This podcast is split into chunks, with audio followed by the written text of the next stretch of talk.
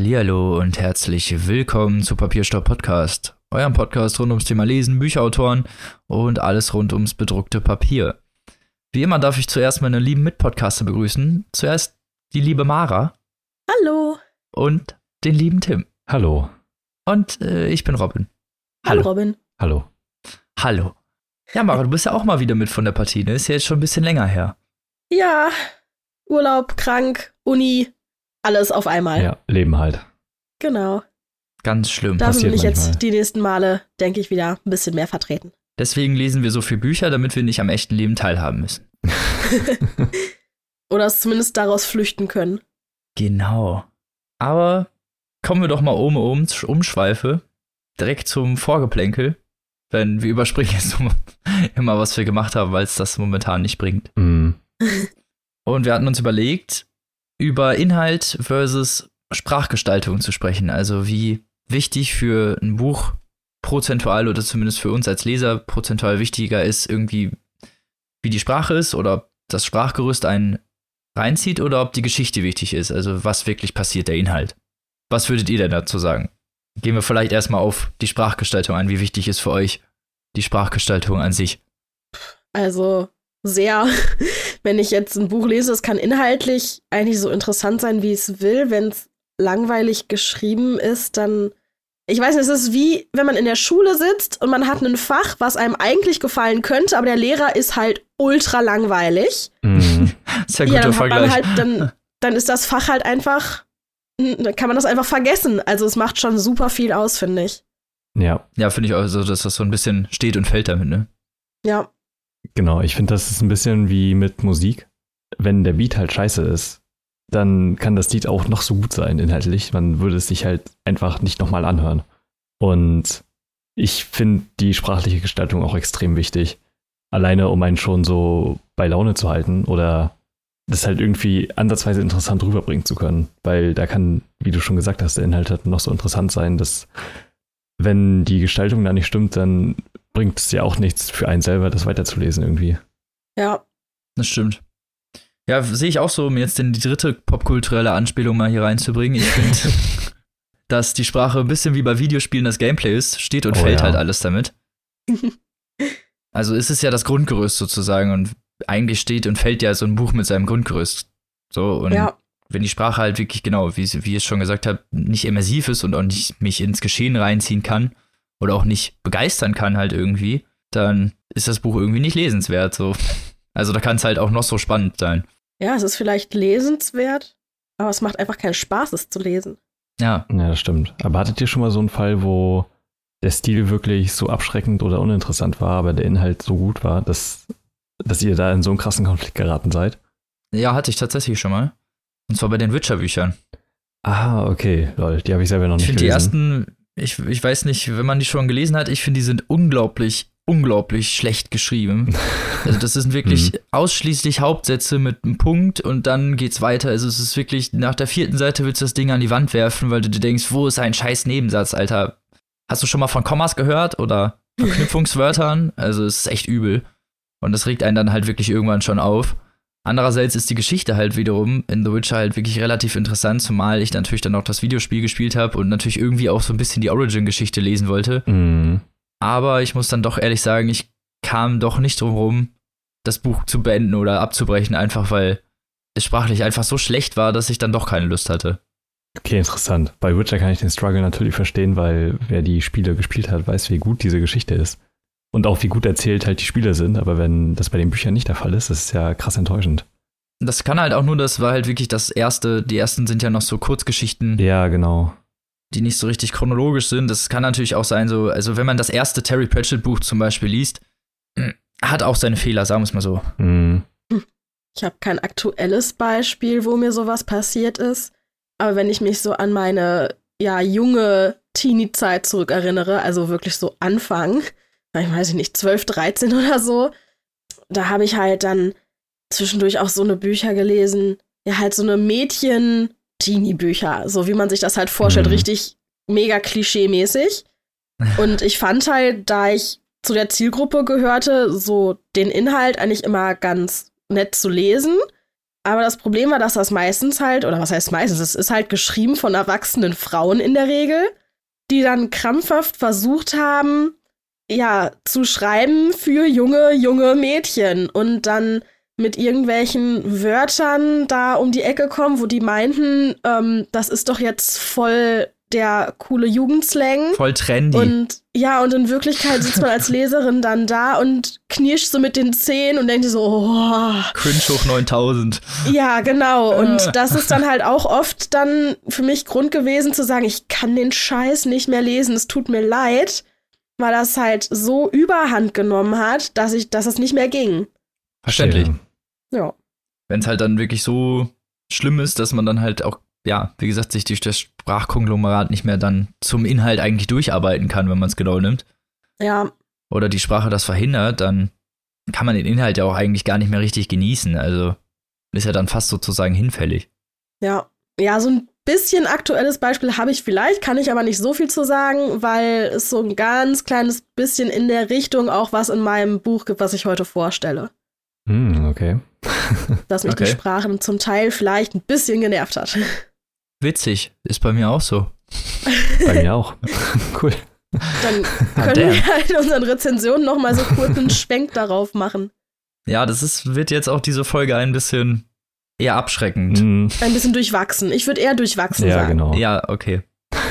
Sagen wir es mal so. Also, weil, weil wir ja normalerweise unsere Bücher immer feiern oder eigentlich immer gut finden, ist das schon sehr ungewöhnlich. Ja, ist auch ein Ja. lustiger Zufall heute. Lustige Zufälle gibt es ja in letzter Zeit öfter, sowas wie Zufalls-Stephen King-Specials Genau. und ja, das stimmt. Da haben wir ein Händchen für. Ja, aber wie wichtig ist euch denn zum Beispiel die Geschichte? Wenn man dann, äh, nehmen wir mal das Sprachkonglomat, sagen wir mal, nehmen wir mal was, was akzeptabel ist. Jetzt nichts Hm. mega aufsehenerregendes, so dass man sagen würde, es ist eh egal, was der Inhalt ausmacht, sondern eher was, ja, sagen wir mal ein Sprachgerüst, was eher den Inhalt stützt und dich eher darauf fokussieren lässt. Da gibt es ja auch einige Bücher, die jetzt nicht so sprachlich so mega ausgefeilt sind, dafür aber dann halt inhaltlich wenigstens irgendwas bieten. Ja, ich finde es äh, tatsächlich, also ich schätze eine gut erzählte Geschichte sehr. Also die muss auch nicht groß ausgeschmückt sein oder so mit irgendwelchen fancy Wörtern oder halt einen krass individuellen Stil oder so. Also wenn die Geschichte so gut ist, dass die einen als Leser so bei Laune hält, dann ist das, denke ich, schon mal ein, eine ziemlich große Sache, die man erreichen kann als Autor. ja. Ja, finde ich auch. Also ich, da gibt es auch so Unterschiede, finde ich, dann bei so Literatur, weißt du? Also es gibt welche, Ja. die sind halt auch einfach sehr auf den Inhalt gepusht und andere, die haben fast gar keinen Inhalt und da ist die Sprache eigentlich das Wichtigste. So, da hast du ja teilweise auch so, ja, sagen wir mal, Facettenunterschiede. Mm, Es gibt auch einfach, also ich finde, es gibt einfach beides. Es gibt Bücher, da stellt der Inhalt die Sprache in den Schatten und es gibt Bücher, da stellt die Sprache den Inhalt in den Schatten. Also, mm. und es ist, kann beides gut oder schlecht sein. Also, ich glaube, so richtig so eine goldene Formel gibt's da nicht. Mm, Ja, das stimmt. Nee, nicht, nicht wirklich wahrscheinlich. Aber ich glaube, ich würde lieber ein Walter Mörs Buch lesen, das einen schwachen Inhalt hat, als äh, irgendwie, ne, was umgedreht ist. Also einfach, weil die Sprache halt einfach so gut Weil es ist. trotzdem noch unterhaltsam Ja, ist, genau. ne? Ja, weil du halt immer noch diese geniale Sprache hast. Das ist irgendwie immer noch schöner meistens zu lesen oder irgendwie interessanter als dann halt eins, ja, das halt eher nicht so glänzt von der Sprache her und dafür dann halt aber voll den krassen Inhalt bietet, weil das dann irgendwie, weiß ich nicht, es ist halt wie ein, keine Ahnung, langweiligen Tatort gucken oder halt irgendwas anderes so, ne? Da kann Ja, genau. der Inhalt noch so spannend sein, wenn die Schauspieler halt keine Leistung bringen und das Setting halt öde ist und die Kameraführung, dann macht es auch Ja. keinen Spaß zu gucken. Ja, genau. Ja, klar, die Story kann noch so gut sein. Wenn die Umsetzung, wenn es an der Umsetzung hapert, dann, tja. Ja, war natürlich jetzt äh, relativ easy, das Vorgeplänkel, weil wir jetzt alle relativ schnell auf einen Konsens gekommen sind. Ja, stimmt. Aber das passt dann ja auch wieder zu unseren Büchern. Theoretisch. Hätte man sich auch von vornherein denken können, aber ja, es ist ja so. Ich weiß Ja, nicht, wie ihr das seht, aber. Ja. ich denke mal, ihr werdet wahrscheinlich auch ähnlich eingestellt sein. Einfach weil es bei Literatur ja so ist, dass die Sprache einfach nur mal das Buch ausmacht. Genau, aber ich finde es dann besonders interessant, wenn die Form die Sprache vorgibt oder um, umgedreht. Also wenn sowohl die Sprache als auch der Inhalt sich gegenseitig bedingen bei sowas wie Homo Faber von Max Frisch oder andere Beispiele, die mir jetzt gerade nicht einfallen. Oder- oder, ähm, Ringo Jam könnte ich davon nennen, von Aurak Cylonen. Ja, das ist auch so ähnlich. Oder hier, wie hieß das Buch von Chuck Palahniuk? Was aus der Sicht von diesem Spion geschrieben ist, der in die Highschool geht. Ach, ähm, ich weiß, was du Weißt meinst. Das ist halt auch, Ja. also das ist halt völlig wahnsinnig, aber halt so einmalig geschrieben und so perfekt auf den Inhalt angepasst. Ähm, Ja, ich, genau. Ich liebe sowas sehr. Ja, das sind ja auch dann eher so, man könnte es ja fast kunstvoll nennen, ist ja schon fast Ja. irgendwie so eine sehr, ja, fa- fast abstrakte Art, dann mit dem Thema umzugehen und das Ganze Mhm. so für den Leser umgänglich zu machen. Auch Clockwork Orange zum Ja, Beispiel, ja, stimmt, genau. die dann auch mit ihrer Sprache halt stark polarisieren. Ich finde auch zum Beispiel der Heinz Strunk-Roman polarisiert halt irgendwie alleine durch das Sprachkonglomerat. Ja, das stimmt. Oder halt auch Daniel Kehmann oder Patrick Süßkind, die ja auch einen sehr einmaligen Sprachduktus haben. Und äh, Ja, also wo durchaus. sowohl der Inhalt äh, ja auch sehr groß ist, als auch die Sprache, finde ich. Aber ja, so viel dazu. Sprache über Inhalt. Ganz Ich klar. denke, ja. Ja, und damit kommen wir eigentlich schon zum ersten Buch, was der liebe Tim mitgebracht hat. Ja, und zwar habe ich ein Buch mitgebracht, was auch in den letzten Monaten ziemlich hohe Wellen geschlagen hat und eine ziemlich große Debatte ausgelöst hat, nämlich Stella von Takis Würger. Und ich habe ja in der letzten Folge schon, als ich über Neujahr berichtet habe, gesagt, dass wir in der Uni eins von den beiden Büchern lesen und das lief jetzt auf Stella hinaus und deswegen muss ich es jetzt für die Uni lesen und dachte mir, dann kann ich es auch gleich hier vorstellen, weil, ne? Warum ein gutes Ja, Buch? bietet sich an. Genau. Ressourcen nutzen, äh, ja, Ressourcen schonend. Arbeiten. Genau, genau. und das Buch war vor allem in der Presse, weil, naja, sich äh, Takis Würger eine wahre Geschichte rausgesucht hat mit äh, Stella, der Titelfigur, die aber verflochten hat mit etwas Fiktionalem und da viel darüber diskutiert wurde, ob man das darf und wie er das halt auch gemacht hat. Aber ähm, bevor ich darauf eingehe, will ich lieber mal kurz die Handlung zusammenfassen, weil so viel in der Handlung gibt es auch gar nicht zu berichten, denn im Grunde genommen ist das Buch eine Liebesgeschichte. Und es fängt an mit dem Protagonisten Friedrich, einem jungen Schweizer, der in der Nähe von Genf aufwächst und sein Vater ist Samtimporteur und ist halt oft unterwegs und seine Mutter bleibt irgendwie zu Hause und ist einsam und trinkt sehr viel und ist halt eine Künstlerin, die es nie zu irgendwie großen Ruhm gebracht hat. Und das Ganze beginnt 1922, also da wird er geboren und dann wird kurz so Episoden aus seiner Kindheit geschildert, damit man sich so als Leser mit ihm identifizieren kann, so ein bisschen. Und nach einem Unfall wird er farbenblind und seine Mutter wollte nämlich, dass er auch in die Kunstschule geht und es als Künstler dann bringt und ist dann halt krass enttäuscht und äh, das ist so ein einschneidendes Erlebnis für ihn, weil seine Mutter von da an extrem distanziert mit ihm ist, weil er halt Farben nicht mehr sieht und deswegen halt auch nicht mehr wirklich malen kann, also zumindest nicht mehr in Farbe. Hm. Und er beschließt dann, als er so ungefähr 18 ist, also das ist dann so Ende der 30er Jahre, dass er nach Berlin will, weil er Gerüchte gehört hat über ein bestimmtes Viertel und wie da mit den Juden umgegangen wird und so und dass das alles, äh, dass er es irgendwie nicht glauben kann. Und seine Mutter ist halt auch äh, Antisemitin und hat sich immer weiter denn dahin entwickelt in der Einsamkeit und er will einfach raus und äh, versucht da an der Kunstakademie zu gehen und äh, ein bisschen was zu lernen und halt die Stadt zu erleben. Er, ist, er geht dann auch in die Akademie, Akademie in die ersten Tage und trifft dort ein Aktmodell, das er zeichnen soll, von der er aber komplett fasziniert ist und er trifft sie dann nach dieser ersten Stunde in der Bahn wieder und sie reden ein bisschen miteinander und treffen sich dann ein paar Tage später wieder und sie führt ihn dann in verschiedene Untergrundclubs, wo Jazz gespielt wird und so, was ja in der Zeit verboten war. Und sie genießen so ein bisschen die Zeit miteinander und verlieben sich. Und sie erinnert einen so ein bisschen an Hannah aus der Vorleser. Generell das ganze Buch erinnert so ein bisschen an der Vorleser, äh, fand ich zumindest. Und jedenfalls geht es dann so viel und her und sie genießen ihre gemeinsame Zeit sehr. Also vor allem Friedrich, der für den das so das erste Mal ist und der das erste Mal so richtig verliebt ist und das wird auch ziemlich gut geschildert, meiner Meinung Haha, nach. Jungfrau. Ja, lol. okay, Entschuldigung, ich musste mal kurz das Niveau senken. das, das ist okay. Jedenfalls sind die beiden auf einer Feier in Weißensee von irgendwelchen höheren Beamten des, äh, ja, des deutschen Ministeriums und ein paar Tage später taucht sie auf einmal nicht mehr auf. Und er macht sich krasse Sorgen um sie und versucht sie auch aufzufinden, findet aber nichts, bis sie eines Tages dann wieder vor seiner Tür steht und sie ist komplett, sie wurde verprügelt anscheinend, ihre Haare wurden abrasiert und sie hat gesagt, dass sie nicht, dass sie ihm nicht ganz die Wahrheit gesagt hat. Und stellt sich dann raus, dass sie eine sogenannte Greiferin ist. Sie ist äh, selber Jüdin, also kommt aus einer jüdischen Familie, identifiziert sich jetzt nicht aber unbedingt damit. Aber sie und ihre Eltern wurden dann in Gefangenschaft genommen, weil sie irgendjemand verraten hat. Und sie wird dann von den Nazis benutzt, unter dem Vorwand, dass sie ihre Eltern dann halt irgendwann freilassen, wenn sie äh, Juden verrät. Und okay. das ist halt auch tatsächlich passiert. Äh, das Ganze basiert halt auf der Geschichte von Stella Goldschlag, die da dann halt auch so heißt. Und ja, das ist alles wirklich passiert, also der Teil mit, äh, mit ihr zumindest. Also die Liebesgeschichte darum ist dann halt. Die ist fiktiv. Ausgedacht, genau. Und äh, sie ist aber eine tatsächlich historische Figur. Und ja, das Ganze, wie sich das Ganze entwickelt, will ich, äh, viel mehr will ich da noch nicht sagen, weil das ist so ungefähr die Hälfte des Romans.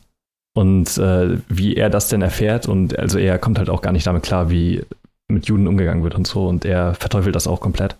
Und äh, wie sich das dann entwickelt, das äh, muss, muss dann jeder für sich selber erfahren. du Asi. Ja, ich weiß. ich fand das Buch, auch jetzt, wo ich gerade noch mal so über die Geschichte nachgedacht habe, eigentlich gar nicht mal so verkehrt. Also ich mochte, ich mochte, wie sich die Liebesgeschichte so entwickelt hat und wie, wie sich das so langsam aufgebaut hat, vor allem, weil das halt aus der Sicht von Friedrich ist und das alles ziemlich gut beschrieben wird, meiner Meinung nach. Nur, um mal auf den Stil kurz zu sprechen zu kommen, das Buch hat halt auch extrem viele kurze Sätze. Also das ganze Buch ist halt so mhm. geschrieben, das ist halt, ähm, naja, mit einer sehr einfachen Sprache und halt wirklich kurze Sätze, was ich sehr irritierend fand. Und das ist ein, das zieht sich einfach durch das ganze Buch. Und das war kein wirklich guter Stil, fand ich. Und dann waren da halt auch noch so ein paar unnötig kitschige, klischeehafte Sachen, wie so eine Schneeflocke ist auf ihre Nase gefallen und schmolz. Und das ist dann so ein Satz und dann geht halt der Dialog weiter und ja, okay. Also, das ist halt schon echt ähm, hart an der Kitschgrenze. So wannabe-literarische Elemente eingebaut, die da gar nicht passen, oder was? Ja, so ein bisschen. Also, das hat irgendwie ein bisschen deplatziert gefühlt, äh, sich angefühlt. Und ich habe mich wirklich sehr oft, vor allem in der ersten Hälfte, stark an der Vorleser erinnert gefühlt. Und das auch nicht unbedingt auf die positiven Weisen, denn Stella erinnert mich sehr an Hannah, weil sie halt auch so sehr mysteriös ist irgendwie und man und sie so Handlungen macht und sich irgendwie nicht wirklich nachvollziehbar verhält. Eben, also es ist ja auch klar, weil sie hat halt dieses Doppelleben und sie genießt es dann halt voll in seiner Anwesenheit zu sein und so und schläft aber auch nie bei ihm und äh, ne, flüchtet sich dann halt in diese Welt mit ihm. Und das wird halt sehr gut rübergebracht, meiner Meinung nach. Aber ich fand das bis zu dem Zeitpunkt, in dem das dann aufgeklärt wird, eher anstrengend, weil sie sich halt irgendwie überhaupt nicht nachvollziehbar verhält. Und ich will jetzt gar nicht groß auf diese Debatte eingehen, ob man sowas fiktionalisieren darf oder daraus irgendwie Unterhaltungsliteratur machen kann, weil ich finde, das darf man auf jeden Fall. Das ist äh, genau das ja, gleiche. Finde ich auch. Also ich finde, das ist irgendwie, das ist unnötige Kritik an Kunst. Ja. So, wenn man, wenn einem das Buch dann irgendwie nicht gefällt, wie damit umgegangen wurde, dann kann man das kritisieren. Aber genau. es wurde ja gerne vor allem im Vorhinein schon gesagt, ja, also ich finde das nicht gut, dass man sich damit aus, also dass man ja. sich damit äh, fiktional auseinandersetzt. Das ist doch Schwachsinn. Ja, finde ich auch. Das ist ja, die gleiche Debatte gab es ja auch bei Glorious Bastard schon bei Tarantino, wo das ja nun mal noch ein bisschen extremer ist, aber da wurde ihm halt auch ganz oft vorgeworfen, dass er sich ja einfach ein Stück Geschichte nimmt, also halt gerade was zur Nazi-Zeit spielt und das da halt einfach so eine Klamauk-Geschichte draus macht, finde ich halt auch überhaupt nicht. Also Gar nicht. Ähm, das, ich finde das eigentlich. Das ist voll die diepe, also es ist ja voll ja. die epische Geschichte so. Ja, finde ich auch. Ich, viele ich Leute, liebe. die da so den Widerstand machen und es ja, absolut. Es hätte ja so sein können, theoretisch. Ja, ja genau. Ich liebe Wäre doch schön gewesen. Bastards auch total. und ich finde das auch voll okay, seine eigene Geschichte daraus zu machen. Und ich finde den Ansatz von der Liebesgeschichte auch tatsächlich ziemlich gut und originell, weil ich das in dem Zusammenhang auch gar nicht so oft gesehen habe. Und dann halt auch die Frage gestellt wird, ob sie Opfer oder Täter ist. Weil natürlich, also sie ist halt beides eindeutig. Sie hat als Opfer angefangen, weil sie halt in Gefangenschaft geriet und misshandelt wurde, wurde dann aber zur Täterin. von ihren eigenen Leuten halt, also als Verräterin. Und Zumal, wie ich das selber irgendwie gehört habe, hat sie sich später irgendwie sehr wenig dafür interessiert, ob ihre Eltern jetzt freikommen oder nicht. Ja. Und war halt dann doch schon eher so, ja, das, ja, war halt eine, eine leidenschaftliche Greiferin. Also die hat wohl auch schon Ja, selber genau. Leute mit der Pistole aufgehalten äh, und bis auf die, die Gestapo gekommen ist. Also die war wirklich jemand, die alles daran gesetzt hat, dass alle Juden gefangen und vergast werden. Ja, und genau. das ist halt schon heftig, einfach krass. So, wie gesagt, das ist, ne, Hm. finde ich ein, eine ziemlich böse Persönlichkeit, einfach insgesamt. Weil sie, die, sie ist vielleicht als Opfer reingerutscht, aber sie hat sich, sie ist in der Täterrolle auf jeden Fall krass aufgegangen. Ja, und es wird auch sehr ambivalent äh, beschrieben, wie, also sie hat halt eine unglaubliche Wirkung auf Menschen und ist eine sehr einnehmende Persönlichkeit und man geriet ja dann selber so in die Fänge von ihr durch die Augen von Friedrich. Aber ich, ich weiß nicht, also es hat für mich insgesamt nicht so viel Sinn gemacht und sie, also es hat mich einfach viel zu doll an der Vorleser erinnert. Und also halt mit diesem unter, eher unterwürfigen Mann, dem die Welt gezeigt wird durch diese lebensfrohe Person. Ja, schwierig. Also ich fand das Buch wirklich nicht so gut. Es war halt, also es gab auch durchaus Sachen, die mir da gefallen haben, aber halt auch viel zu viele, die mir irgendwie sauer aufgestoßen sind und halt einfach sehr klischeehaft und konstruiert wirkten. Und Mhm. ich finde, das Buch ist aber trotzdem durchaus lesenswert. Weil man sich. Einfach nur, um es mal gelesen zu haben oder um an der Debatte, Debatte teilhaben zu können. Ja, genau. Und ich finde, man, also gerade auch wenn es denn jetzt so darum geht, dass ich das in der Uni analysieren muss, ein, halb, ein ganzes Semester lang wohlgemerkt, ja. Oh, ja. Okay. Und Wow. ja, in dem Buch steckt nämlich einiges, was man, worauf man sich fokussieren kann und äh, was man da rausnehmen kann. Das ist tatsächlich durchaus interessant und vor allem halt auch, was die Charaktere angeht, aber halt auch viele Symboliken und man kann auch den Sprachstil und so analysieren. Das ist, also das Buch gibt tatsächlich sehr viel her. Trotzdem muss ich sagen, dass mir das nicht wirklich gut gefallen hat. Also es ist wirklich, ich weiß nicht, so eine zweieinhalb von fünf. So gutes Mittelmaß. Okay. Muss halt wirklich jeder selber wissen. Das Buch ist bei Hansa erschienen und kostet 22 Euro als gebundenes Buch und 16,99 als E-Book. Und ja, muss jeder selber wissen. Ich kann keine wirkliche Empfehlung aussprechen. Nee, Ja. muss man dann irgendwie, also mich hat die Liebesgeschichte abgeschreckt. Also ich habe auch überlegt, ob ich es lesen soll, Mhm. auch als es vor allem rausgekommen ist und diese Kontroverse so losgetreten ist, Mhm. wo ich mir dachte, oh, mal mit einsteigen in den Ring. Aber Ja, dann wird es dir wahrscheinlich eher nicht hat gefallen. diese Liebesgeschichte, die da drum irgendwie so konstruiert wurde, das steht ja auch schon auf dem Klappentext, Genau. einfach so abgeschreckt, dass ich mir dachte, oh nee, also ich würde eigentlich was gerne über Stella Goldschlag erfahren, aber nicht auf die Art und Weise. Ja, genau. Also, Und dann, und nicht, dass ich das, Mhm. nicht, dass ich die Umsetzung kritisieren will, sondern ich möchte das einfach nicht lesen, weil ich Liebesgeschichten an sich einfach nicht so super interessant finde. ja, dann wird es dir wahrscheinlich auch nicht gefallen, weil das wirklich ein Großteil einfach des Buches ist. Und das, also das ist halt wirklich dieser, der Kernpunkt. So nicht, also das, was die macht, spielt natürlich auch eine Rolle, aber diese Liebesgeschichte ist halt wirklich der Fokus der gesamten Narrative so. Und wenn man was über Stella Goldschlag erfahren will, habe ich gehört, dass es ein sehr gutes Buch gibt von Peter Weiden, ein ehemaliger Klassenkamerad von ihr. Hat irgendwie ganz lange Interviews mit ihr gemacht und ähm, das soll wohl ziemlich gut sein. Ach cool. Ja. Dann lese ich vielleicht das mal Mhm, demnächst. genau. Ja, okay. Also eher zwiegespalten, ich merke Ja, schon. genau. Ja, durchwachsen. Durchwachsen. Kommen wir von einem durchwachsenen Werk zum nächsten durchwachsenen Werk. Und zwar mein Buch.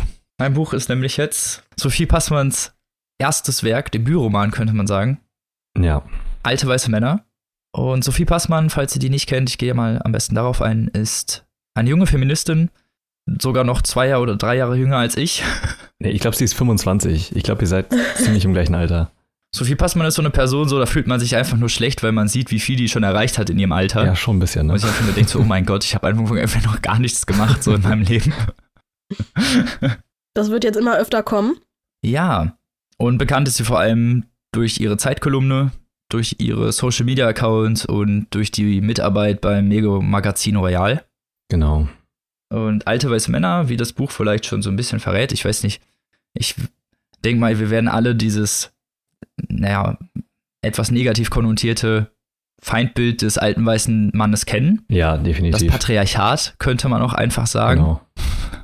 Und dass das Patriarchat nun mal größtenteils oder eigentlich fast ausschließlich aus alten weißen Männern besteht, das lässt sich ja jetzt nicht unbedingt verschweigen. Nee, genau. Oder Aber es geht ja vielmehr um die, um die Geisteshaltung des al- alten weißen Mannes.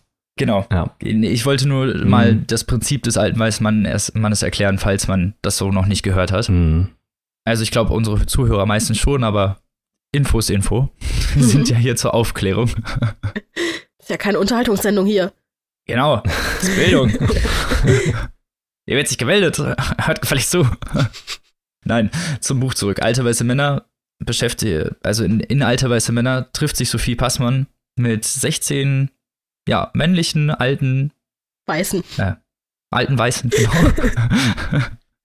Auf ein Interview zu verschiedenen, ja, Gegebenheiten ähm, beim Picknick, irgendwo in einem Restaurant, meistens in irgendwelchen Restaurants. Aber theoretisch einfach so, wie gesagt, irgendwo so Interviews letztes Jahr im Sommer stattgefunden. Und das sind alles größtenteils Leute der Medien- und Politikbranche. Genau, darunter zum Beispiel halt so jemand wie Mickey Beisenherz oder Rainer Langhans, Sascha Lobo, Kai Diekmann. Tim Raue, Peter Tauber, Dr. Deus, Kai Diekmann. Kennt man. Man kennt sie. vielleicht. Man kennt sie. Also die Namen vielleicht, ich musste die Hälfte davon googeln. Mhm. Ja, ja, würde mir jetzt auch so gehen.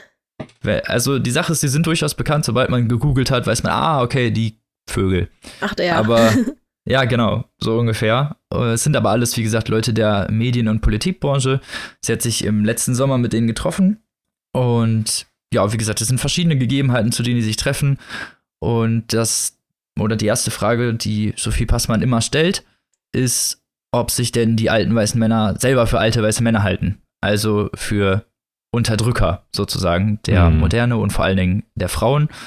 Und die natürlich so diese, ja, sehr falsche kognitive Art von Feminismus überhaupt Gesellschaftssozialität mit sich rumtragen. Ich will eigentlich jetzt noch nicht auf meine Kritik eingehen, aber das ist äh, schon mal ein größter Kritikpunkt eigentlich, weil nämlich fast alle weißen Männer oder alle Gesprächspartner so dem Punkt in der ersten Instanz sofort zustimmen. Okay. Also ich, ich glaube, es gibt ein oder zwei Ausnahmen, aber das, der Großteil stimmt halt einfach sofort zu und erkennt halt dieses Problem des Patriarchats und auch des alten weißen Mannes so in, in den ersten, weiß ich nicht, zwei Seiten und allerspätestens an. Mhm. Mhm. Dass natürlich Leute wie Christoph Ahmed, der der Chef de- des Zeitmagazins ist, das anerkennt. Oder jemand wie Mickey Beisenherz, der ja sowieso die ganze Zeit durch die Mediendinger tingelt und der Autor ist und halt irgendwie ein bisschen Ahnung davon haben muss. Oder überhaupt Leute halt, wie gesagt, auch wie, selbst Leute wie Robert Habeck, die in der Politik saufen, die haben ja alle Ahnung davon. Wisst ihr, was ich meine? Also Ja. die haben, sind irgendwie schon mal bestimmt mit diesem Konglomerat Feminismus irgendwie aneinander geraten oder zumindest haben davon schon mal was gehört und deswegen ist das auch nicht unbedingt verwunderlich. Aber es nimmt dem Ganzen natürlich so ein bisschen den Wind aus den Segeln, um es mal ein bisschen profan auszudrücken. Denn im Endeffekt geht es dann halt wirklich, es sind jedes Mal einfach, also es, die Leitfrage ist halt wirklich, sind sie ein alter weißer Mann? Und von da ausgehend ist jedes Gespräch irgendwie anders. Okay, sind die dann immer so themenbasiert quasi? Oder wie, wie gestalten sich die Gespräche? I- Ja, wie gesagt, also es ist halt einmal diese Leitfrage Ja. und von dieser Leitfrage aus entscheiden aber eigentlich eher die Gesprächspartner, in welche Richtung es geht, in welche Okay. Richtung sie über den Feminismus reden wollen. Und das ist halt der nächste Kritikpunkt, zu dem ich komme, weil das natürlich relativ, ja, inkohärent ist. Einfach in, in seiner Ausführung, weil du dann jedes, jedes Interview geht nur so vier oder fünf Seiten. Das Buch hat insgesamt auch nur 320, also es ist nicht lang, die Interviews jeweils, und es ist jedes Mal eine andere Facette. Und ja, dadurch, dass es halt auch nun mal sehr unterschiedliche Leute sind in sehr unterschiedlichen Altern und der durch sehr unterschiedliche Kul- Kulturgenerationen auch geprägt, sind die Unterschiede, was so den Prozent der Anerkennung angeht des Feminismus oder der Frauengleichstellung halt unterschiedlich. Und dadurch ist das einfach sehr inkohärent und inkonsequent irgendwie. Okay. Weil du halt Mhm. immer, du hast immer pro Kapitel immer irgendeine andere Facette, die jetzt abgegrast wird. So mit dem einen redet sie über Elternzeit, mit dem nächsten redet sie über die Gleichstellung der Frau im Haushalt, mit dem übernächsten geht es darum, ob Feminismus vielleicht nicht äh, einfach nur eine Langeweile der modernen Gesellschaft ist. Übrigens ein äh, Kapitel, was mich hart getriggert hat. Und dadurch ist es halt einfach ein bisschen, ja, man hat halt, wie gesagt, also sehr viele Hot-Topic-Facetten, könnte man sagen, des Feminismus einmal abgegrast, aber halt Sachen, die halt auch irgendwie schon seit den letzten mindestens zwei Jahren mhm. ziemlich deutlich und präsent irgendwie in der Gesellschaft vorhanden sind. Also wer was auf Twitter zu tun hat, Instagram, wie auch immer, und dann vielleicht auch Feministen folgt oder sich dafür das Thema interessiert. Und ich persönlich interessiere mich ziemlich stark für das Thema, weil ich immer interessiert bin, in welche Richtung das ab, also in welche Richtung das dreht und mhm. immer auch gerne selber mal überprüfe, ob mit Selbstkritik, ob ich da vielleicht selber schon mal vielleicht falsch gehandelt habe, weil man ja in seiner, sagen wir mal, privilegierten Machtstellung, die wir als Männer halt nun mal innehaben, es schwierig ist, sich ja dann auch manchmal selbstkritisch zu hinterfragen und dann einfach vielleicht auch zu sagen, ja, ach komm, so schlimm kann das ja wohl nicht sein. Und deswegen finde ich Feminismus oder diese Themen auch immer sehr interessant. Und wer sich dafür sowieso generell interessiert, wird halt, wie gesagt, das sind halt Facetten, die in den letzten zwei Jahren überall schon durchs Internet gegeistert sind und auch teilweise schon besser. Also ist es einfach wurden. ein bisschen zu oberflächlich geblieben. Das halt leider. Okay. So, also das, das, was ich dem Buch positiv auf jeden Fall jetzt mal anrechnen möchte, so ich habe jetzt irgendwie mich ein bisschen verzettelt in meiner Inhalt und Rezension, weil ich dann doch schnell auf meine Kritik kommen musste. Und zwar sind die Kapitel immer so ein bisschen unterteilt. Und zwar zudem die Zitate, was die alten weißen Männer sagen, was sie finden und das, was Sophie Passmann dann im Buch evaluiert. Mhm. Das Problem ist jedoch, also für den Leser, für den Leser ist das wirklich interessant und ich finde auch, also ihre Sprache ist durchaus pointiert. Sie hat ziemlich interessante, wichtige Punkte, die sie anmerkt. Vielleicht nicht neue, aber durchaus interessant und witzig auch präsentiert. Also dagegen kann ich auf keinen Fall was sagen. So, das, ist, das sind die Glanzzeiten dieses Buches. Ja. Mhm. In denen Sophie Passmann über diese teilweise sehr verstockten Meinungen evaluiert und das sind auch teilweise wirklich die, ja, sehr lustige, humoristische Momente, die Spaß machen zu lesen. Das Problem ist jedoch, das sind halt, wie gesagt, nur so ganz kleine Glanzstücke, weil meistens geht es halt nun mal darum, was diese alten weißen Männer, die interviewt werden, von Feminismus halten. Das finde ich irgendwie als feministischen Ansatz nicht so gut. Mhm. Um es mal so ganz profan auszudrücken. Einfach weil weil ich finde, dass diese Typen sowieso schon an jeder Ecke und Stelle zu Wort kommen und wahrscheinlich über den Feminismus genau diese Sachen schon gesagt haben. Und zum anderen Punkt, wer würde sich in so einem Buch hinstellen und was dagegen sagen und sich als Sexist ja. markieren lassen? Ja. Das frage ich mich die ganze Zeit schon, ob nicht so der soziale Druck dann auf die Leute in dem Buch einfach so hoch ist, dass sie gar nicht wirklich richtig ehrlich ihre Meinung sagen können, sondern halt ja ihre Meinung irgendwie entweder komplett abwandeln oder halt total ja sozial angepasst dann irgendwie wiedergeben. Ja, teilweise hast du das das Gefühl, also nicht immer, so Mickey Beisenherz zum Beispiel, bei dem habe ich das Gefühl, der hat einfach eine ehrliche Meinung dazu, der hat nicht rumgelabert, so ist aber auch, ne, wenn man den schon mal hat rumlaufen sehen, das mhm. passt ungefähr auch zur Person. Und so jemand wie Christoph Ahmed, da habe ich jetzt auch nicht das Gefühl gehabt, dass er unehrlich ist, aber wie gesagt, der hat halt auch, der ist Chef der Zeit, der hat halt nun mal mit dem Thema einfach schon viel zu tun gehabt, so dass der eine vernünftige Meinung dazu hat. Surprise, surprise. Ne? Ja, also. Naja. Man sollte es hoffen, aber man darf trotzdem nicht davon ausgehen. das stimmt allerdings. Nein, natürlich nicht. Und natürlich ist, dann, ist das auch interessant, mal die Facetten von diesen ja, von den alten weißen Männern zu sehen, die ja auch wirklich was zu sagen haben. Problem ist aber, dass es halt auch nicht wirklich wieder alte weiße Männer sind, sind Leute halt der Politik- und Medienbranche. Und halt größtenteils eher der Medienbranche. Mhm. Und das sind zwar Leute, die präsent sind, aber nicht Leute, die, also nicht Leute, die die Unverhältnismäßigkeiten, die herrschen zwischen Mann und Frau, aufheben können. Das sind Firmenbosse, das sind Aufsichtsräte, das sind, keine Ahnung, mhm. andere Leute. Ja, ich denke, das ist sowieso einfach das Problem einer Stichprobe von 16. Oh, ja, und dann ist halt die Frage wahrscheinlich auch gewesen, nehme ich jetzt nicht bekannte Leute, die vielleicht irgendwas ändern, also vielleicht ein bisschen mehr was ändern können, oder nehme ich ein bisschen bekanntere Leute, weil das Buch muss sich ja auch irgendwie ja auch verkaufen. Man will ja, also ich ja, denke mal, klar. sie hat ja auch das Ziel damit verfolgt, halt das Thema Feminismus und Ungerechtigkeit und so noch ein bisschen mehr wieder in Fokus zu rücken oder halt nochmal wieder präsent zu machen. Und wenn man da dann irgendwie halt ja mit, keine Ahnung, Hans Zimmermann irgendwo redet, den niemand kennt, irgendwo, was weiß ich, der ein Unternehmen irgendwo führt mit 20 Mitarbeitern oder sind es 200, ähm, ja, hat wahrscheinlich einfach nicht so den Effekt dann, ne? Ich, ich weiß, was du meinst. Also ich will das auch gar nicht so unbedingt als krassen Kritikpunkt aufführen, wen sie interviewt hat, sondern eher, was das für Auswirkungen hat. Ja, und klar. zwar einfach, dass es halt einfach alles sehr, sehr viel Konsens ist in dem Buch. Bei einigen natürlich nicht, die sind dann, das sind dann aber so die Kontroversen. Und das ist auch übrigens das, wo das Buch halt irgendwie brilliert und wo es Spaß macht zu lesen, weil irgendwie macht es doch keinen Spaß, ein Buch zu lesen, wo dann alle ja sagen, ja, das finde ich auch. Ja. Das ist doch blöd. Irgendwie, dadurch entsteht kein Diskurs und auch irgendwie kein, kein Umdenken, kein gar nichts irgendwie. Und auch übrigens keine Empathie. So, Ja. Leider. Aber ja, um mal noch mal ein paar positive Punkte aufzuzählen, es sind wie gesagt auch nette Facetten. Ähm, auch der Männer gibt durchaus eine ganze enge E- Ecke von Leuten, wie zum Beispiel Sascha Lobe oder auch Miki Beisenherz, die durchaus interessante und fortschrittliche äh, Ideen haben, den Feminismus weiterbringen und wo man dann natürlich sagen kann, okay, das ist natürlich schön, dass Männer das auch so sehen. Und Sophie Passmann kommentiert das, wie gesagt, auch immer ziemlich witzig und pointiert. Das Problem ist jedoch, dass, dass sie oft, vor allen Dingen, wenn es dann Kontroversen sind und sie dann darauf eingeht und irgendwas widerlegt oder irgendwie evaluiert, nicht mit dem Gesprächspartner wiederum darauf eingeht. Okay. Das ist natürlich irgendwie eine vertane Chance, ne? weil das macht ja so ein Gespräch eigentlich nochmal viel interessanter. Ja, genau, es ist nämlich kein Gespräch, sondern einfach wirklich nur ein stumpfes Interview. Also sie nimmt das Mhm. einfach hin, was die gesagt hat und geht weiter. genau. Ah, okay. Und das ist halt irgendwie sehr, sehr vertane Chance so. Also das ist halt ungefähr das, was ich über das Buch generell sagen kann. Schade. Wenn ich Ja. es in einem Wort zusammenfassen müsste. Weil es ist eine gute Idee, es ist halt nicht mal, also das Konzept ist vielleicht auch gar nicht dumm durchdacht, Mhm. es ist halt leider sehr, sehr schlecht umgesetzt. So, weil jetzt komme ich mal zur Sprache. Es ist nämlich außerhalb dieser pointierten, lustigen Evaluierungen und den jeweiligen Zitaten, ist es nämlich sehr, sehr nichtssagend.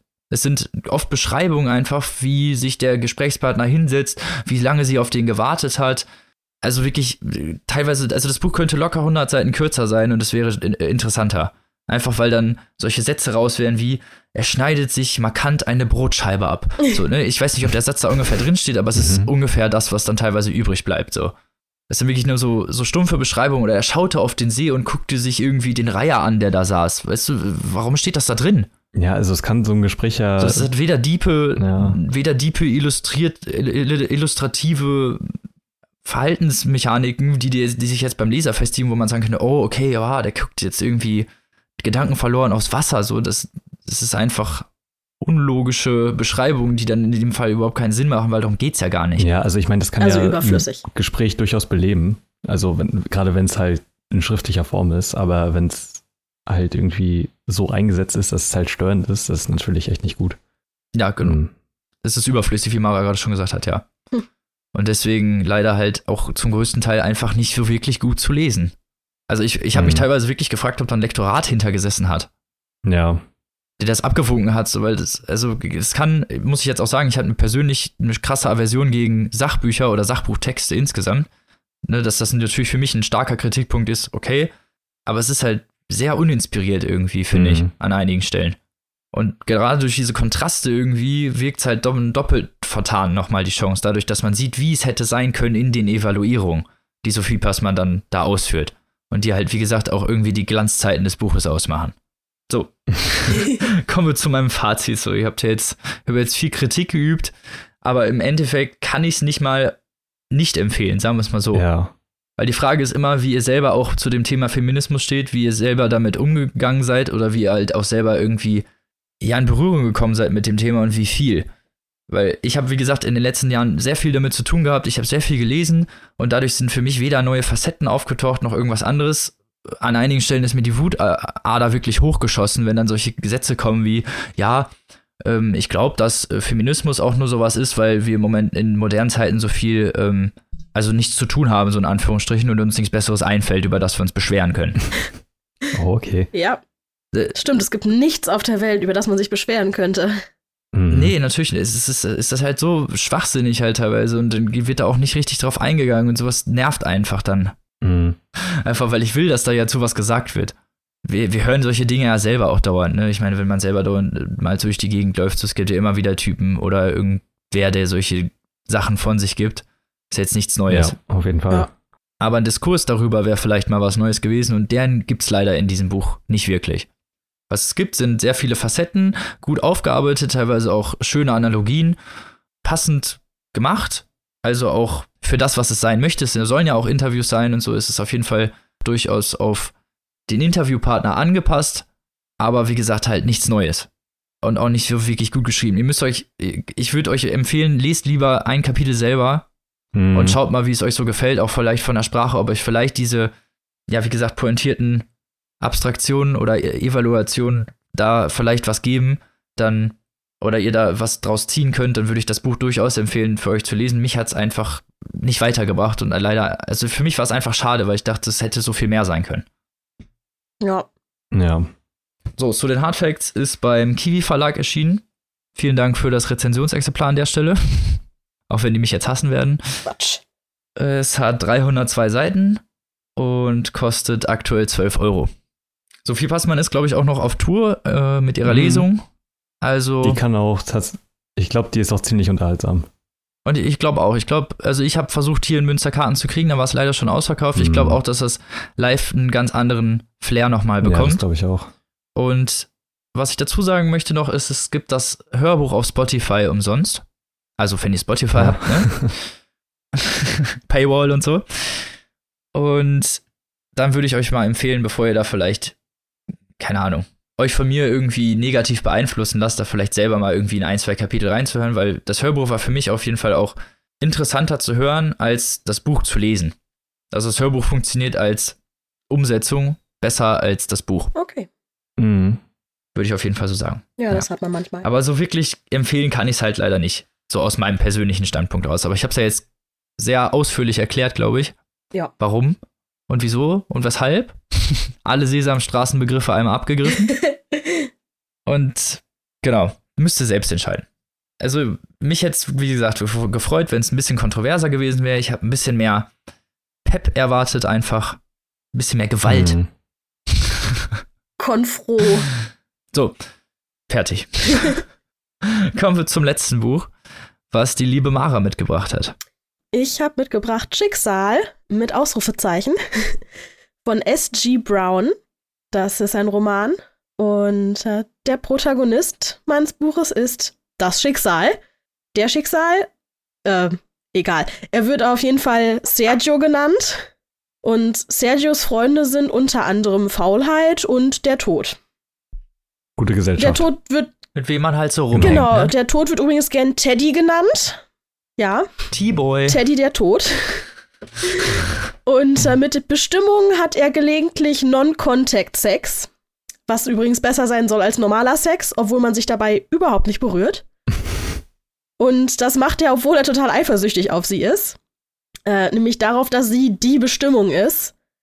Weil Bestimmung. Und er nur das Schicksal. Genau, Bestimmung verbindet man ja eher Ah. Mit was Positivem, wie zum Beispiel, ähm, keine Ahnung, es war meine Bestimmung, ein großer Musiker zu werden oder Mhm. es war ihnen vorherbestimmt, sich zu begegnen oder so. Ja, ich weiß schon, was du meinst. Genau, und das Schicksal hingegen ist ja nun mal dann eher so, hm, ja, es war, Ein bisschen negativ konnotiert. genau, es war ihr Schicksal, vom Klavier erschlagen zu werden. Irgendwie sowas halt. Ja, oder jemand liegt in der Gosse und dann, ja, das war sein Schicksal. Genau, es war halt Schicksal, ne?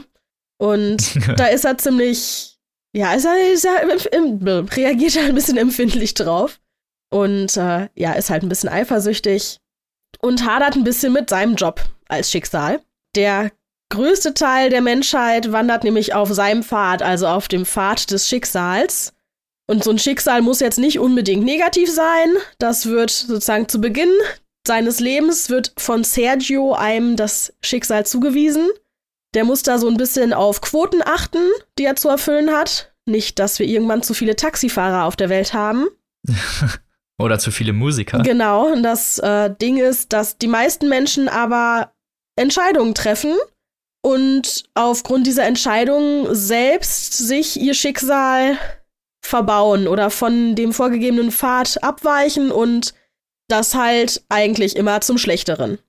Also das bewirkt dann, dass zum Beispiel ein Lehrer, der eigentlich ähm, ja ein guter Familienvater hätte werden sollen, sich entscheidet, mit seiner 17-jährigen Schülerin zu schlafen Ui. und dann plötzlich sein Schicksal so aussieht, dass äh, er seinen Job verliert und da dann die natürlich auch geschwängert hat, wie das nun mal so ist und das Ganze so ein bisschen den Bach runtergeht. Und ja, das ist dann oh halt alles sehr frustrierend für Sergio, weil das dann natürlich nicht der Pfad ist, den er der vorgegeben hatte. Und Also es ist dann so ein bisschen so, dass die Menschen dann manchmal entgleisen wie Züge, Ja, die dann vom eigentlich fast vorgegebenen immer. Schienenpfad abweichen. Genau. Okay. Und das, äh, Also Sergio kann dagegen auch nicht wirklich was machen. Also er kann nur den Pfad festlegen, aber Ja, genau, also. der freie Wille der Menschen ist, das steht da noch drüber. Er sollte eigentlich nichts dagegen machen. Ähm, da er ja aber so ein bisschen frustriert ist von seinem Job und ähm, verständlich, wenn man halt sich die ganze Arbeit macht und jemandem diesen Pfad zuweist und die Menschen dann einfach so blöd sind und nicht da drauf bleiben können und das aber halt echt so. seit vielen tausend Jahren so ist, dann hat man halt irgendwann Das keinen Bock erinnert mich so mehr. ein bisschen an die Joghurt-Geschichte von Love, Death, Mhm. Robot. so, mach diesen Plan und halte den durch. Genau. Ein Jahr später alle pleite. Ja, und überwacht davon, dass diese Quoten mit den Taxifahrern und den Musikern, Mus Musikern, Musikern auch nicht schlecht, Musikern auch gut, ja. eingehalten werden. Davon wird er überwacht von dem Schöpfer, also Gott, der übrigens gerne Jerry genannt wird. Und äh, wie ich gerade schon angedeutet hatte, eigentlich sollte er sich nicht einmischen, ist eine der Top-Regeln, an die er sich zu halten hat. Ja, aber aus seiner Frustration raus beschließt er dann irgendwann, weißt du was? Nee, ich mach das jetzt nicht mehr mit. Es war eigentlich eher so ein Zufall, dass er das festgestellt hat, dass das überhaupt funktioniert. Außer Frustration raus hat er nämlich einem Kerl sozusagen ins Ohr geschrien, er soll seiner Frau sagen, sie soll endlich die Klappe halten. Und dann hat der Mann plötzlich zu seiner Frau gesagt, jetzt halt doch endlich mal die Klappe. Und tatsächlich hat sich durch diesen einen Satz das Schicksal von den beiden praktisch auf der Stelle verbessert. Und das konnte er dann auch sehen, weil er das Schicksal ist, hat er dann natürlich auch die Macht darüber, sozusagen sofort zu sehen, wie und in welche Richtung sich das dann, das Schicksal dieser Menschen entwickelt. Und dann ist er ein bisschen aufmerksam geworden, so, oh, ach so, das geht. Und naja, eigentlich habe ich ja gar nichts schlimmer gemacht. Er versucht sich das dann selbst schön zu reden, weil er ja das Schicksal gar nicht verbessert von den Menschen, sondern sie nur eigentlich auf ihren vorherbestimmten Weg wieder zurückschubst. Ja, also den Zug wieder auf die Gleise schubst. Ganz genau. Trotzdem eigentlich ein Verstoß gegen eins der wichtigsten Gebote. Auch, ja, ein Verbot ist, dass man sich nicht mit Menschen einlassen sollte.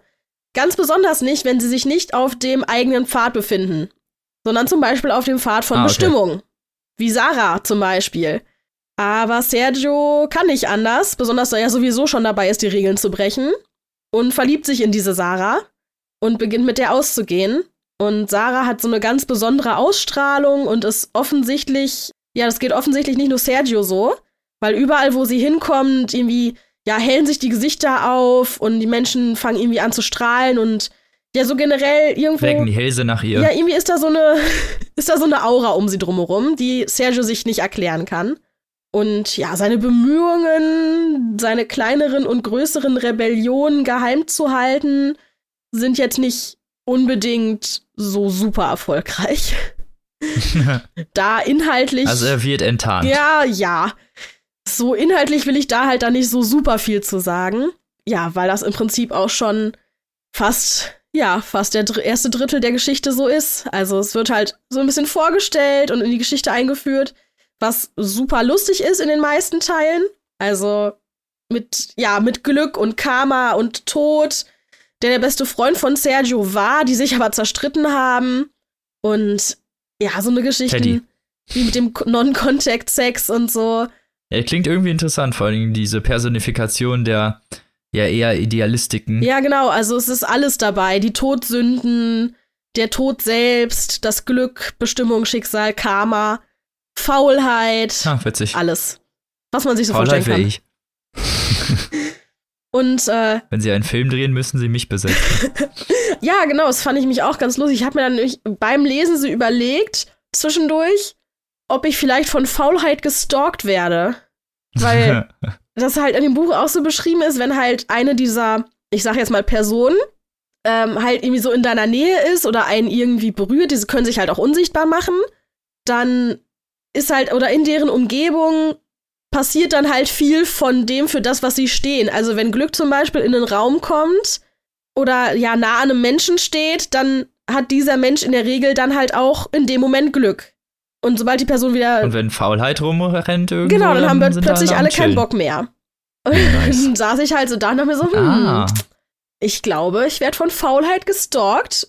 Vielleicht werden einfach praktisch alle Studenten auf der Welt von Faulheit gestalkt. Vielleicht gibt's, so automatisch, wenn du Student bist, kommst du so in den Pfad von Faulheit. Genau. So geht nicht anders. vielleicht gibt's überhaupt keine Prokrastination, sondern vielleicht gibt's nur einen stalkenden Faulheit. Ja, wir können gar nichts dafür, wir sind nur Opfer. Richtig. Juhu. Also wer eine Ausrede braucht, liest dieses Buch. Und zeigt das allen so, ja, guck hier, ich kann nichts dafür. Genau. Ein Professor, wenn man um eine Aufschiebung von irgendeiner Frist bitten möchte, ich kann nichts dafür. Zieht bestimmt, zieht bestimmt. Ähm, ja, ist auf jeden Fall, wie gesagt, in den meisten Teilen sehr lustig. Zum Teil halt auch ein bisschen deprimierend, weil äh, Sergio sich als Schicksal eben auch mit diesen vielen entgleisten Zügen, wenn man mal bei dem Bild bleiben möchte, kümmern muss oder beziehungsweise nicht um, dich, um sich um die kümmern muss, aber die halt ja beobachtet zwangsweise, weil sie halt auf seinem Pfad wandeln und dann halt auch sowas bei rumkommt wie mit diesem Lehrer, der halt mit der 17-jährigen Schülerin schläft, was ja noch ja, was halt nicht okay ist, klar, aber was verhältnismäßig zu den anderen Sachen, so von wegen halt total abgestürzten Drogenabhängigen, Vergewaltigern, Männern, die halt von ihrem Weg abweichen und dann plötzlich dazu kommen, dass die ihre Kinder misshandeln oder so. Das wird immer nur so ganz in so einem Nebensatz wird das irgendwie so erwähnt. Ach ja, übrigens, der ist jetzt abgeweicht und jetzt wird das und das mit dem passieren was halt okay. ja so eine ganz kurzen, irgendwie immer so eine Nadelstiche immer so in dieses Lustige reinsetzt. Was ich zum Teil ein bisschen krass finde, dafür, dass man halt so überhaupt nicht drauf eingeht, sondern es einfach nur so reinstreut, wie so, keine Ahnung. Weiß ich auch nicht. Also, ist ein bisschen komisch.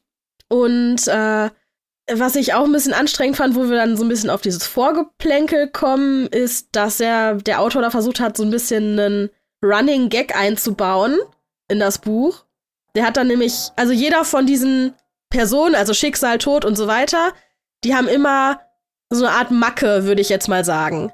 Der Tod ist zum Beispiel, ich, mir fällt das Wort gar nicht mehr ein, der ist im Prinzip, hat Angst oder ekelt sich vor Leichen. Mhm. Okay. Was halt ein bisschen merkwürdig ist. Also immer so leicht paradoxe Ängste auch, die irgendwie mit ihren eigenen Schicksalen ja, genau. zu, also, also, immer irgendwie so zu ein, tun. so ein Tick, so eine Angst, ein Ekel, irgendwelche Eigenheiten halt, die so ein bisschen dem ja gegen das sind, was sie eigentlich verkörpern. Und äh, da sagt er dann halt immer, um das einzuleiten, ein und denselben Satz. Also immer, um es auf den Punkt zu bringen, bla bla bla ist zum Beispiel paranoid oder so. Ah, okay. Und der, das kommt halt immer und immer wieder, immer wenn er so eine Person vorstellt, ähm, so ein Wesen, wie auch immer, kommt halt auch eigentlich immer dieser Satz dann früher oder später. Und es ist, glaube ich, lustig. So eine bestimmte Charakteristik, die halt immer wieder. Ja, es ist halt wahrscheinlich Muster lustig folgt. gemeint, aber dieser Satz, der dann immer und immer und immer wieder kommt, es wäre halt lustiger, das vielleicht einfach einen merken zu lassen, Ja. dass die Person das nicht mag. Also wenn Tod zum Beispiel kommen würde, würde da bei sein, wenn jemand stirbt und dann würde er vielleicht beschreiben, dass der sich davor ekelt, als immer nur zu sagen, um es auf den Punkt zu bringen, Tod ekelt sich vor Leichen oder so. Also ist dann ein bisschen zu profan irgendwie dem Leser präsentiert. Genau, das hat mich ganz schön gestört. Also am Anfang noch nicht, am Anfang die ersten zwei, drei Mal war es ja noch ganz lustig.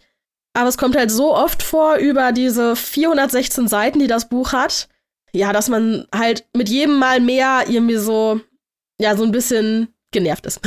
Man könnte denken, der Autor wäre faul. hm. Bam, bam, bam. Plot Twist. Bam, bam, bam. Genau. Ähm, Der will diese Figur 100 Pro nur eingebaut haben, weil er sie Genau. persönlich sehr gut kennt. weil er sich selbst auf dem Pfad der Faulheit fühlt. Aber kann man wirklich ein Buch schreiben mit 416 Seiten, wenn man faul ist? Ich meine, kann man schon, aber Man Wie faul kann man dann schon dafür. sein? Na. Nicht immer faul zumindest. Ja. in Phasen von dem Pfad abgewichen. Kannst du es denn empfehlen? Ähm, ja, jein, ja. also ich bin jetzt nicht super begeistert, weil es halt eben ein paar Sachen gab, die mich so ein bisschen gestört haben. Aber es war jetzt halt nicht so das Allermeiste. Und also ich würde sagen, wenn man so eine Zeit hat, wo man einfach nur entspannt irgendwas Unterhaltsames so weglesen möchte, ohne irgendwie, ja, sich tief mit irgend, tiefer mit irgendwas beschäftigen zu müssen. Wenn man zum Beispiel sagt, es ist schönes Wetter, ich setze mich irgendwo raus auf der Terrasse und will nur entspannt eben was wegschmökern, dann kann man das auf jeden Fall machen. Ja. Und ich bin jetzt zum Beispiel auch nicht komplett abgeneigt dagegen, mir mal noch andere Bücher von dem Autoren anzugucken oder durchzulesen. Halt eben in so Momenten, wo ich sage, ich will jetzt irgendwas Leichtes, was Lustiges. Ja. Also, wie gesagt, ein gutes, durchwachsenes Ja. Okay. Na, immerhin. naja. Da waren wir dieses Mal alle nicht so super begeistert. Aber auch jetzt nicht super abgeschreckt. Also war jetzt keine Verrisse oder so. Nee. Mhm. Von daher, naja, muss ja auch mal sein. Genau. Und wir hoffen, wir konnten euch gut informieren. Wir hoffen, euch hat die Folge gefallen und würden uns natürlich freuen, wenn wir euch nächste Woche wieder zu einer normalen Folge begrüßen dürften. Und bis dahin, lest was Schönes, genießt die Sonne und tschüss. Tschüss. Tschüss, macht's gut.